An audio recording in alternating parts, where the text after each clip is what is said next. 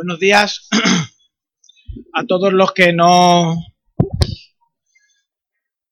os he saludado. Ayer echamos un día en la piscina muy bueno, muy bueno. De hecho, estoy arrepintiendo de comprarme la casa sin piscina para comprarme ahora con piscina. Así que bueno, todo, hay que orar, hermanos, por eso, ¿eh? Vamos a, vamos a orar. Señor, te, te damos las gracias por, por esta mañana, por poder estar en este lugar. Te rogamos, Señor, que nos ayudes a abrir la mente y el corazón para entender tu palabra. Y, Señor, te ruego que me ayudes a poder expresar lo que tú tienes para nosotros hoy, para tu iglesia hoy, Señor. Gracias por tu amor. En tu nombre, amén. Sabéis que estamos con la serie Señales de una iglesia saludable, ¿verdad? Por lo menos ese es el propósito de esta serie, o el objetivo de la serie, ver qué elementos la palabra nos muestra que debe de tener una iglesia saludable para dar la gloria al Señor y cada día a la iglesia se añadan aquellas personas que ya Dios tiene puesto el DNI de Iglesia Evangélica y Cristiana Evangélica Tarsis. El texto de, que hemos leído, el, texto de Hechos 2, 41 al 47, es el texto que nos está presidiendo. Llevamos ya, pues, tres semanas, cuatro semanas, cuatro semanas eh, estudiando este texto y viendo cuáles son los pilares de una iglesia saludable. Perdón. La semana pasada, la semana pasada, no, hace dos semanas, estuvimos viendo que el cimiento de la iglesia, el cimiento de la iglesia es Jesús. Ese es el cimiento sobre el cual se edifica la iglesia. Pero hay una serie de pilares, hay una serie de elementos estructurales que son los que hacen que una iglesia se mantenga saludable y no esté en la ruina, no esté a punto de caerse y se mantenga viva.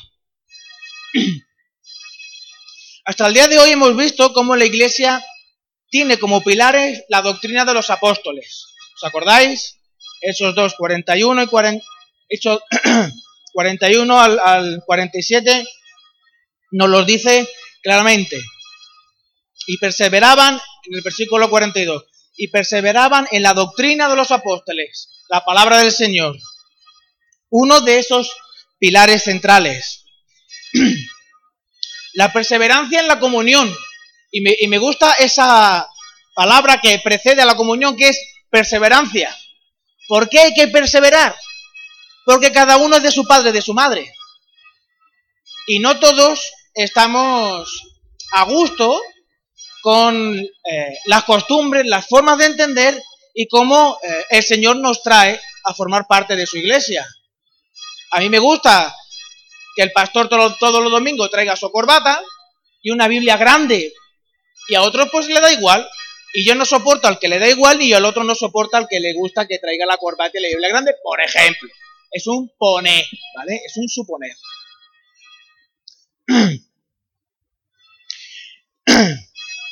Hace dos semanas comenzamos a tratar los símbolos.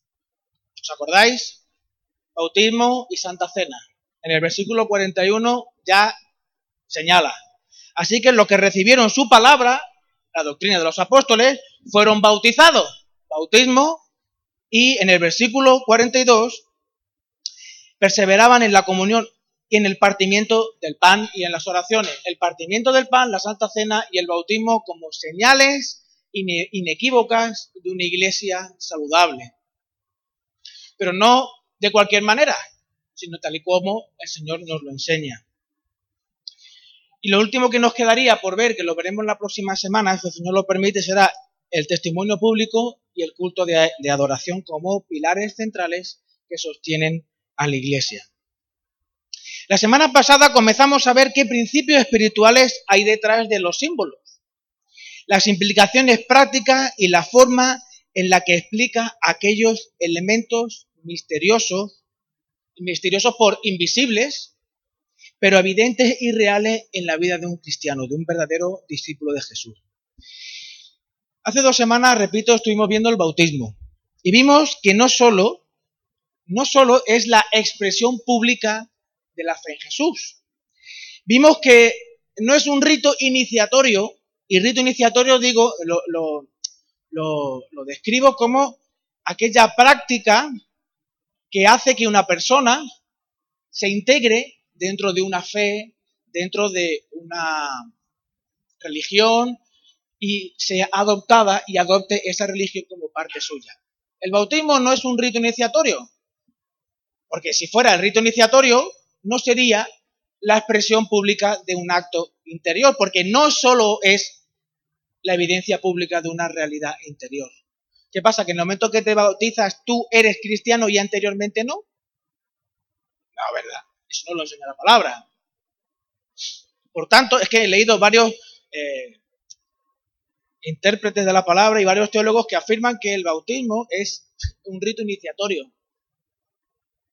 Iniciatorio nada. Iniciatorio nada. Es la expresión pública de que ya se es discípulo de Jesús. Y sobre todo, y eso a mí eh, me pareció espectacular. Es la expresión visible de una realidad invisible, en el sentido de que muestra cómo es nuestra unión con Cristo. Cristo murió por nosotros, ¿verdad? Por tanto, nosotros cuando nos sumergimos estamos unidos a Él en su muerte y cuando salimos del agua estamos unidos a Él en su resurrección y en la nueva vida. No es solo, no es solo la expresión pública del discipulado, de ser cristiano, sino que es la manifestación evidente de que estamos unidos a Cristo y que Cristo vive en nuestro interior por la obra del Espíritu Santo. De que estamos viviendo una realidad anticipada del cielo aquí y que estamos ya escritos en el libro de la vida. También vimos que el bautismo es, hicimos una especie de paralelismo, una especie de DNI, de documentación, de documento nacional de identidad del discípulo de Cristo. Es el certificado de nacionalidad y nacimiento que le identifica como ciudadano del cielo en tránsito por este mundo y que se reúne en la sede o en la embajada situada en Plaza de Condes de Niebla número uno, también llamada Iglesia Cristiana Evangélica Tarsis.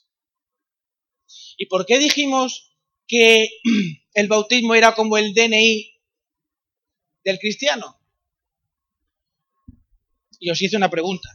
Cuando un niño nace en España, con el papelito, con ¿hace falta inscribirlo en el juzgado para decir que ese niño es español? No, no, es español por nacimiento. Pero ese papelito, ¿qué dice del niño? Que ha nacido aquí, que es español, que tiene padre y madre, que ha nacido en tal sitio, inscrito en el juzgado tal, le da identidad al niño. Certifica su identidad. Por tanto, el bautismo certifica que tú eres lo que dices ser. Y el bautismo te lo da la iglesia. En este caso, la iglesia local, aquí, en Plaza de Conde de Niebla número uno. ¿De acuerdo? Eso, el, ¿El certificado de bautismo te inscribe en el libro de la vida? No, tú ya fuiste inscrito. Tú ya naciste.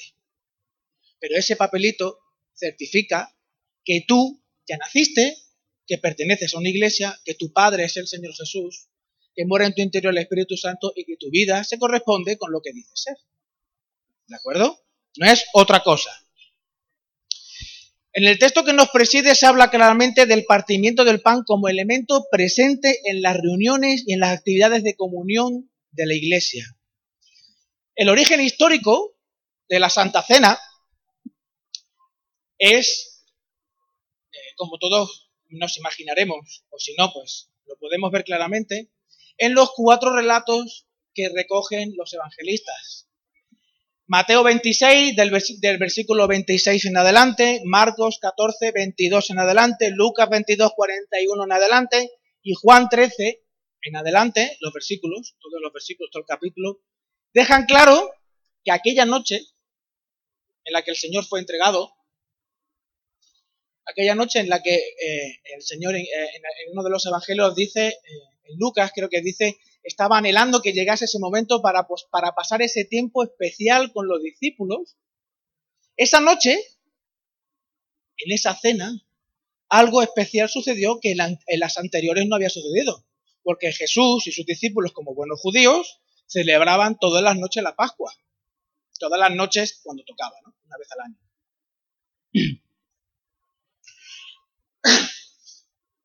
De ahí viene el nombre de Santa Cena o la Cena del Señor o incluso la Mesa del Señor también. En líneas generales, eh, los textos que, he mencionado de, los Evangelios no son los textos con los que se suele enseñar acerca de el significado, profundidad, sentido, elementos prácticos que tiene la, Santa Cena. El texto que más se suele usar es el que está en Primera de Corintios capítulo 11, ¿Alguien le puede pegar un tiro a esta mosca, por favor? ¿Qué quería ser protagonista la mosca. El texto que está en 1 de Corintios capítulo 11, versículos del 23 al 26. Está, eh, está en un contexto más amplio que vamos a ir viendo progresivamente, pero el texto que en nuestra iglesia y en todas las iglesias en las que yo he estado y vosotros podréis estar, siempre o suele ser siempre el mismo texto de Primera de Corintios capítulo 11 versículos del 23 al 26. Y dice así, porque yo recibí del Señor lo que también os he enseñado, que el Señor Jesús la noche que fue entregado tomó pan y habiendo dado gracias lo partió y dijo, tomad, comed, esto es mi cuerpo que por vosotros es partido, haced esto en memoria de mí. Asimismo, tomó también la copa después de haber cenado diciendo, esta copa es el nuevo pacto en mi sangre. Haced esto todas las veces que la bebiereis en memoria de mí. Así pues, todas las veces que comiereis este pan y beberéis esta copa, la muerte del Señor anunciáis hasta que Él venga. El Señor Jesús, aparte de, de ser Dios, todas estas cosas que muchas veces ponemos como premisa para eh, decir que él lo sabía todo, pero también él como ser humano conocía la naturaleza humana. Y él sabía perfectamente que los seres humanos nos olvidamos. Generalmente nos olvidamos de aquellas cosas, de aquellas cosas que tendríamos que recordar y recordamos aquellas cosas que tendríamos que olvidar. Tenemos ese defecto. Porque tenemos muy mala cabeza y vosotros que me conocéis sabéis que yo soy un vivo ejemplo de tener mala cabeza. El Señor, en todos los textos que hablan de la Santa Cena, en todos, de manera implícita o de manera explícita, dice lo mismo, haced esto en memoria de mí. Acordaos de mí. No me olvidéis. No me olvidéis, dice el Señor. El Señor insiste a la iglesia y le pide a cada creyente que no se olvide del Señor. Haced esto en memoria de mí. No os olvidéis de lo que Dios ha hecho por vosotros. A través de mí, dice el Señor. No os olvidéis de lo que yo he vivido, dice el Señor. Es la vida que vosotros deberéis haber vivido y no podíais vivir. Mi muerte es la muerte que deberíais haber recibido y no recibisteis, gracias a mí. Y la resurrección es el regalo que recibiréis. Así que no os olvidéis. No olvidéis la adopción como hijos y la herencia incorruptible que hoy comenzáis a disfrutar. Recordad, sois transformados de gloria en gloria sois transformados de gloria en gloria. No os olvidéis de mí. Sois un regalo. Sois un regalo de Dios para este mundo. De hecho, como dice Pablo, predicamos el Evangelio de la gloria. Y no podemos ser transformados en aquello para lo cual Cristo nos ha sido si no vemos la gloria de Cristo diariamente. Muchas veces pensamos, yo creo que es herencia, herencia no, de formación profesional, porque cada creyente es un evangelista, ¿no? Entonces, tenemos que ir y predicar el evangelio. Tenemos que ir y predicar el evangelio a aquellos que no conocen al Señor, ¿verdad? Es una, es una de profesional, a veces lo veo así. Pero esto es solo la mitad. Esto es solo la mitad, no es el objetivo final y último de la iglesia. Es solo la mitad. Si tú y yo no nos acercamos al Evangelio de la gloria para ver la gloria de Cristo, nunca podremos dar de gracia lo que por gracia nos ha sido regalado. Si tú no estás lleno de la gloria, ¿qué gloria vas a mostrar? Si tú no recibes la vida que Cristo tiene, ¿cómo vas a poder dar vida? Si tú no recibes la palabra, ¿qué palabra vas a dar? Si tú no estás pleno y lleno del Espíritu Santo, ¿de qué manera vas a mostrar la espiritualidad que Dios tiene para este mundo? de gloria en gloria somos transformados. Si no tenemos la gloria, si no contenemos la gloria, si no somos conscientes de contener la gloria, de predicarnos el Evangelio cada día y de ver la gloria de Cristo día a día,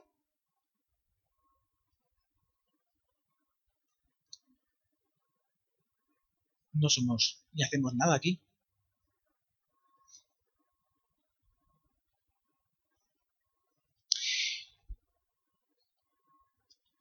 Eh, alguno de vosotros, me imagino yo que habrá vivido eh, lo que es un eclipse de sol. Yo lo he vivido. Creo que un eclipse total, creo que no. Aquí en España algún eclipse total en algún siglos que aquí no hay un eclipse total. Pero por fotos, ¿no? tú ves lo que puede haber en otra parte del mundo y todo. Yo no lo he vivido, pero lo he visto. Y algunas veces, quiero recordar que no hace mucho, hubo un eclipse de sol en no sé dónde, pero aquí se vio una cierta penumbra. Me suena a mí. Suena a mí. Pero bueno, no quiero ser inexacto en esto. Pero la mayoría de nosotros sí que sabremos por Google, gracias a Google y otros libros, bueno, Google no es un libro, pero bueno, que cuando hay un eclipse de sol, los colores ya no se perciben con nitidez, porque eh, hay menos luz. Al haber menos luz, los colores se perciben con menos nitidez. Eh, incluso las, las, en la distancia, las formas de las cosas, de los, elementos que existen, de los coches, de los edificios, incluso se van desfigurando, se van desdibujando porque al no tener luz pierdes eh, nitidez al mirar. Incluso alguna persona habla que es como tener cataratas, que es una especie de, de penumbra en la que tú intuyes pero que no ves realmente. Ya ha perdido brillo, el día ha perdido su brillo. Pues esto es lo que pasa cuando una persona pierde de vista la gloria del Señor. Lo único que ve es una vida sin brillo y su vida no brilla.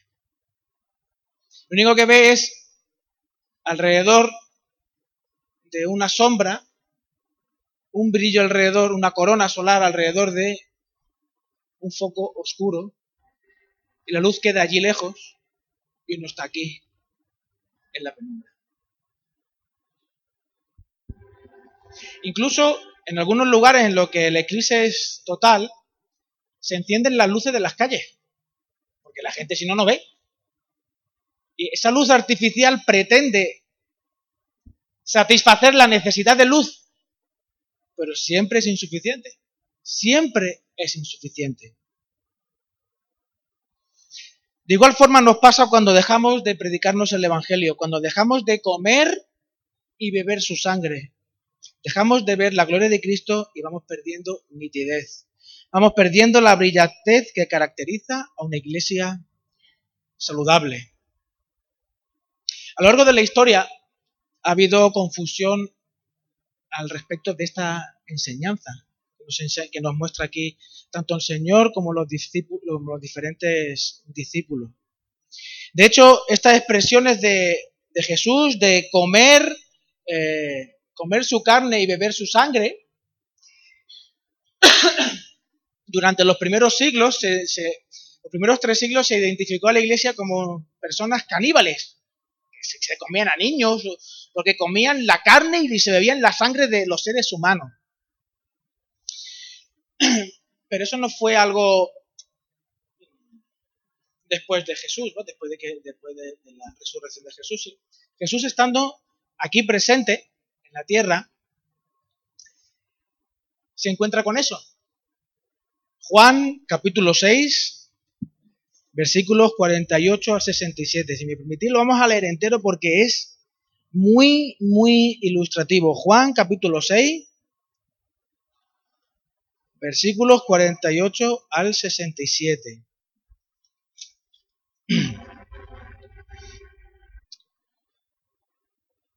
Yo soy el pan de vida. Vuestros padres comieron el maná en el desierto y murieron. Este es el pan que descendió del cielo, para que el que come no muera. Yo soy el pan, yo soy el pan vivo que descendió del cielo. Si alguno comiere de este pan, vivirá para siempre y el pan que yo daré es mi carne, la cual yo daré por la vida del mundo. Entonces los judíos contendían entre sí diciendo, ¿cómo puede éste darnos a comer su carne? Jesús le dijo, de cierto, de cierto os digo, si no coméis la carne del Hijo del Hombre y no bebéis su sangre, no tenéis vida en vosotros. El que come mi carne y bebe su sangre tiene vida eterna y yo le resucitaré en el día postrero.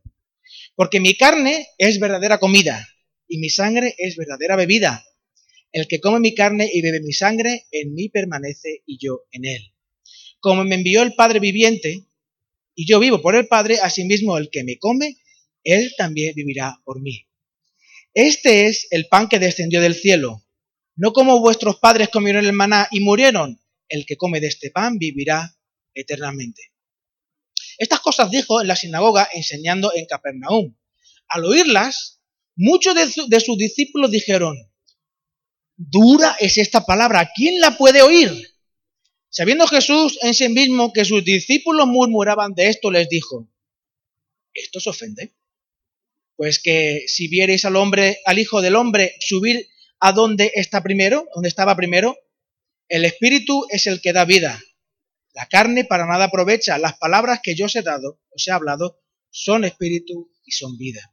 Pero hay algunos de vosotros que no creen, porque Jesús sabía desde el principio quiénes eran los que no creían y quién y quién la había de entregar. Y dijo, por eso os he dicho que ninguno puede venir a mí si no le fuere dado por el Padre. Desde entonces muchos de sus discípulos volvieron atrás y, yo, y ya no andaban con él. Dijo entonces Jesús a sus discípulos, ¿queréis acaso iros también vosotros? Aquí deja claro el Señor que no está hablando de que vamos a cortar a Jesús un cachito y vamos a a bebernos su sangre, sino que es su palabra y su espíritu. Su palabra y su espíritu.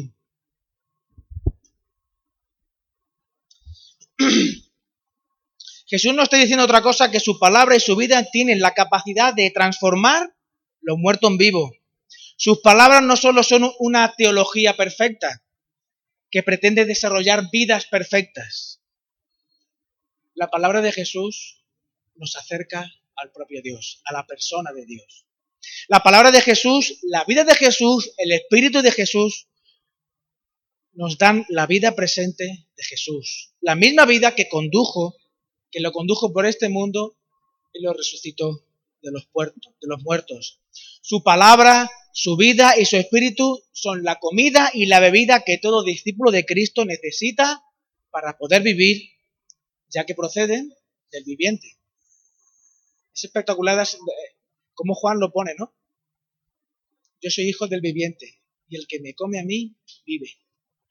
El que está conmigo vive. El que me recibe, el que me abraza, el que permite que yo more en su interior, vive. No vivirá, sino vive. No hay transustanciación. El pan o la hostia no se convierten de forma misteriosa en células de Cristo, ni el vino se convierte en células sanguíneas de Cristo. No existe tal cosa.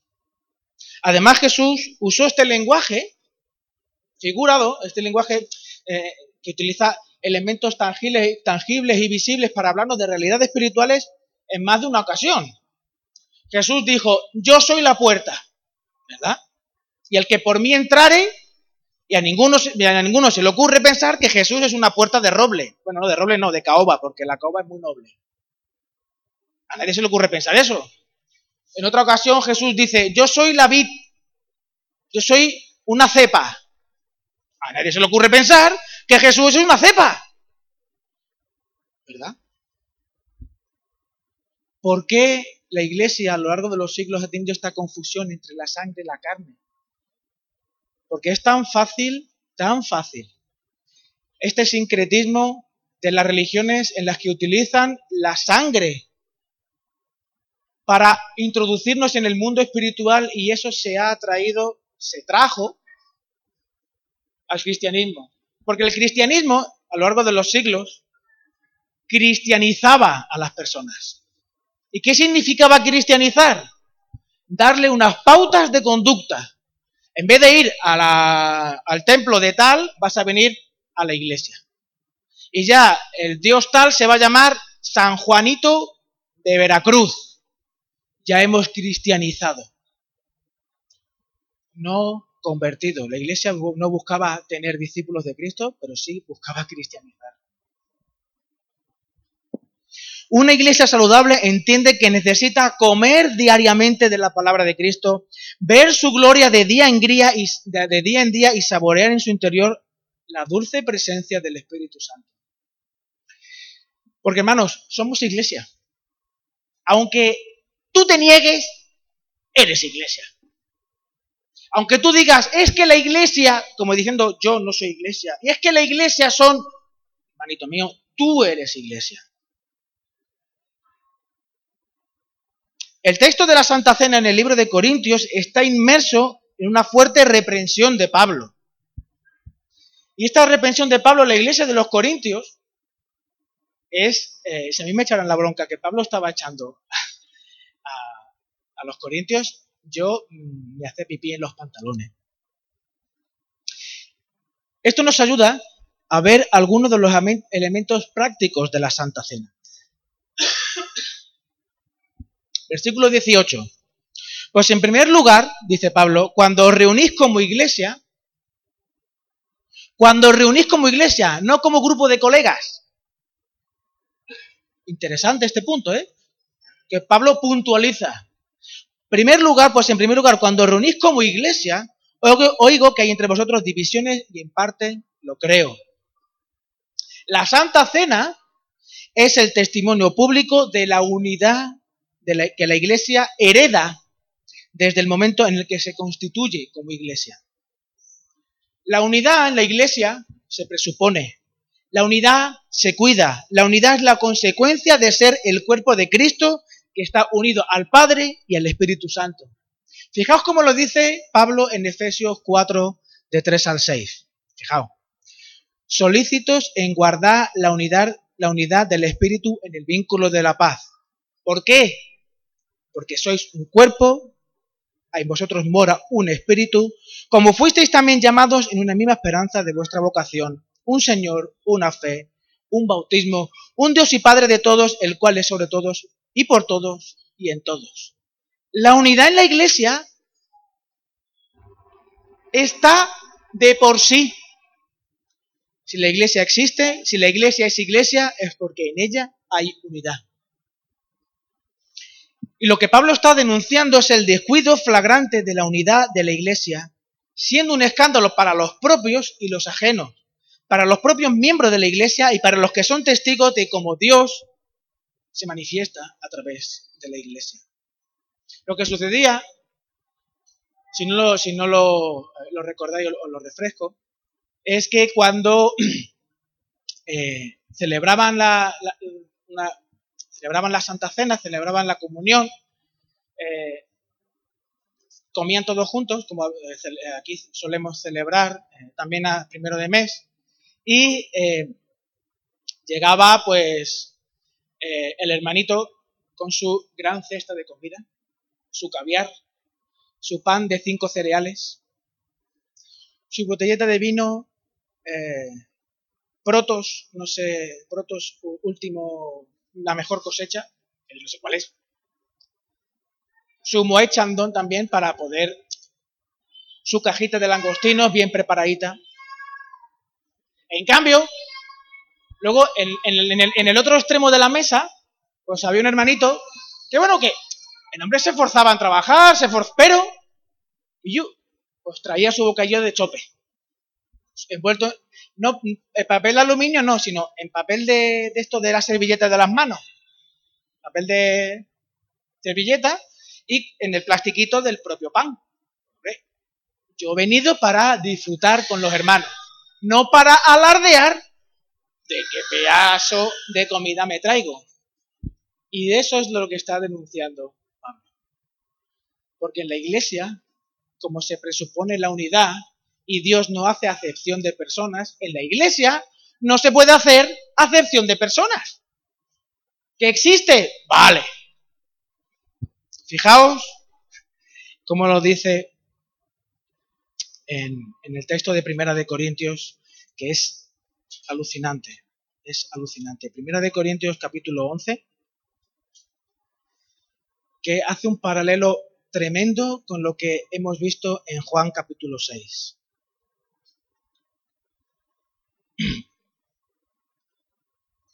Dice el versículo 19, porque es preciso que entre vosotros haya disensiones, haya divisiones, para que se hagan manifiesto entre vosotros los que son aprobados. ¿Qué pasa? ¿Que Dios quiere que dentro de la iglesia estemos divididos? No, Dios sabe que el remanente de pecado que hay en el corazón de cada uno nos lleva a ser egoístas, individualistas y consumidores de religión. Por tanto, en la iglesia van a haber esas, esas, es una realidad dentro de la iglesia. ¿Os, acordáis, en el texto de Juan 6 cuando el Señor estaba hablando a los eh, fariseos, y sus propios discípulos que iban con él le dicen, Señor, esto es muy difícil. A mí no me pidas que, a mí no me pidas que yo tenga que hacer lo que tú me estás diciendo. Y hubo un grupo que se fue. Es preciso que haya esas realidades dentro de la iglesia para que todos y cada uno seamos conscientes en el lugar donde estamos, cuál es nuestro punto de madurez y si realmente estamos buscando y viendo la gloria del Señor día en día para ir madurando como el Señor demanda de nosotros. Pablo denuncia el descuido flagrante de la unidad de la Iglesia, siendo un escándalo para los propios y para los ajenos.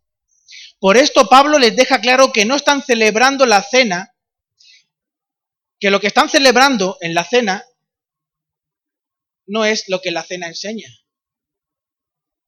¿Cómo es posible que una persona redimida pueda tomar la cena indignamente? Porque tiene una actitud de rebeldía ante un pecado y aunque tú vayas y se lo digas, y tú vayas y se lo digas, y tú vayas y se lo digas, el hermano sigue constantemente en su actitud de rebeldía. Por falta de perdón, porque el hermano se mm,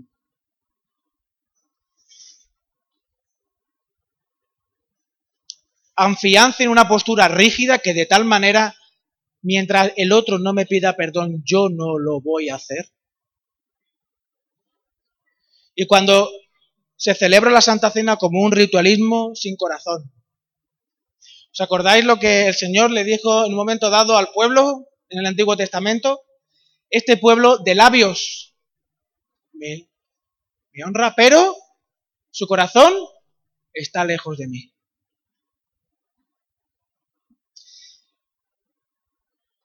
Cuando una iglesia entiende la profundidad de la Santa Cena, se da cuenta de que necesita el autoexamen.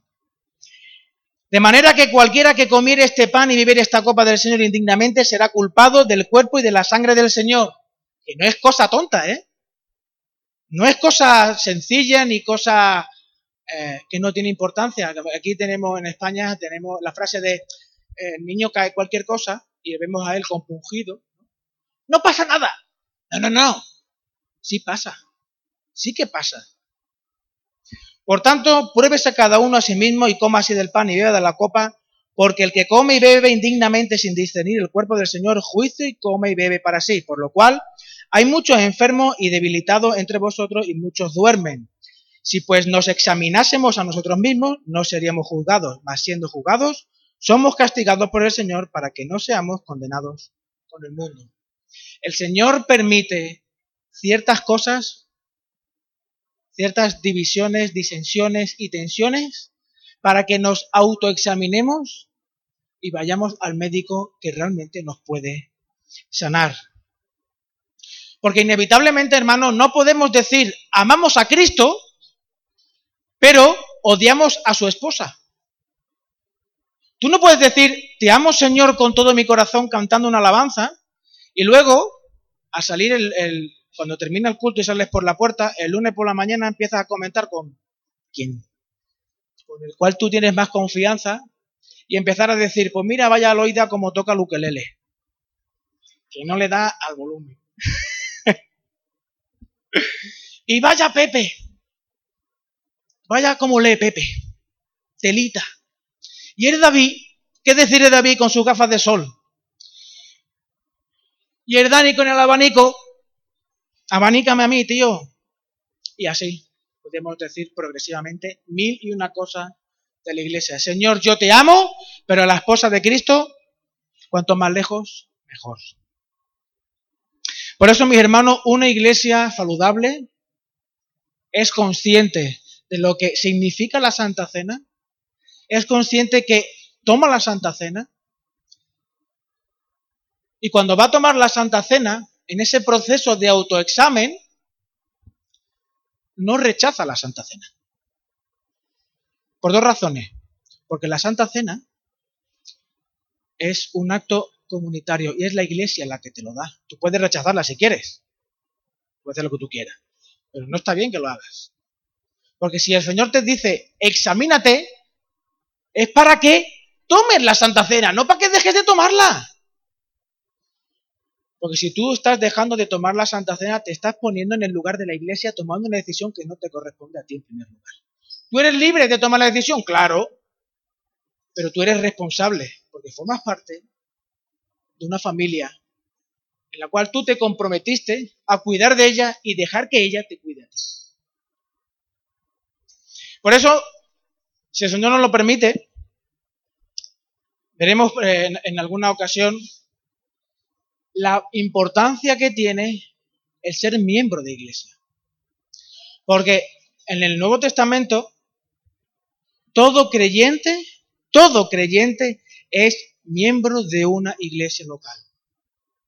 No hay cristiano que no mande al Señor que no sea miembro de una iglesia local.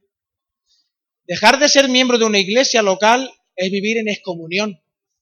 Claro, yo pertenezco a la iglesia universal. Muy bien. Pero ¿y tu DNI? ¿Dónde está tu DNI? ¿Dónde está tu DNI?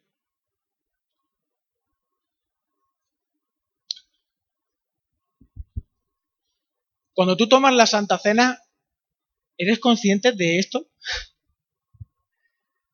Yo le pido al Señor que a mí personalmente me ayude a tomar conciencia de esto y que a todos nosotros el Señor nos ayude a que cada vez que tomemos la Santa Cena, como hicimos el domingo pasado, nos ayude, el domingo pasado no hace dos, nos ayude a ser conscientes que ciertamente es un símbolo, pero que este símbolo es mucho más que simplemente comerte un trocito de pan y beberte un chupito de vino coordinadamente todos a la vez. ¿De acuerdo? Vamos a ver. Señor, te damos gracias por permitirnos conocer tu palabra, Señor. Danos la capacidad de al menos leerla, tener la gracia, Señor, de poder tenerla en nuestras manos y ver claramente como tú nos enseñas la importancia que tiene todas aquellas cosas que tú nos mandas, Señor. Te quiero pedir perdón, Señor. Porque en más de una ocasión, papá, yo no lo he hecho como debía. Y te ruego, Señor, por mis hermanos, que si alguno en esta mañana se ha dado cuenta que ha tomado la Santa Cena como no debía, Señor, se acerca a ti, Señor, en arrepentimiento y fe y tome la decisión de tomar, Señor, la Santa Cena como tú, como tú lo, lo indicas, Señor. Perdónanos, Señor. Sigue derramando misericordia, Señor, en tu iglesia. Ayúdanos a ser una iglesia saludable como tú quieres que seamos, Señor. No perfecta, porque la perfección es rígida, Señor, y tú eres un Dios flexible y perfecto. Solamente es tuyo esa perfección, Señor. ayúdanos a ser cada vez más como tú, Señor. Ayúdanos a verte de gloria en gloria. Ayúdanos a conocerte cada vez más, Señor. Gracias por conocernos. Gracias, Señor, por darnos sentido e identidad. Y gracias, Señor Jesús, porque tú, en ti, Señor, lo tenemos todo. Tú satisfaces todas nuestras necesidades, Señor. Gracias, Señor Jesús. En tu nombre, amén.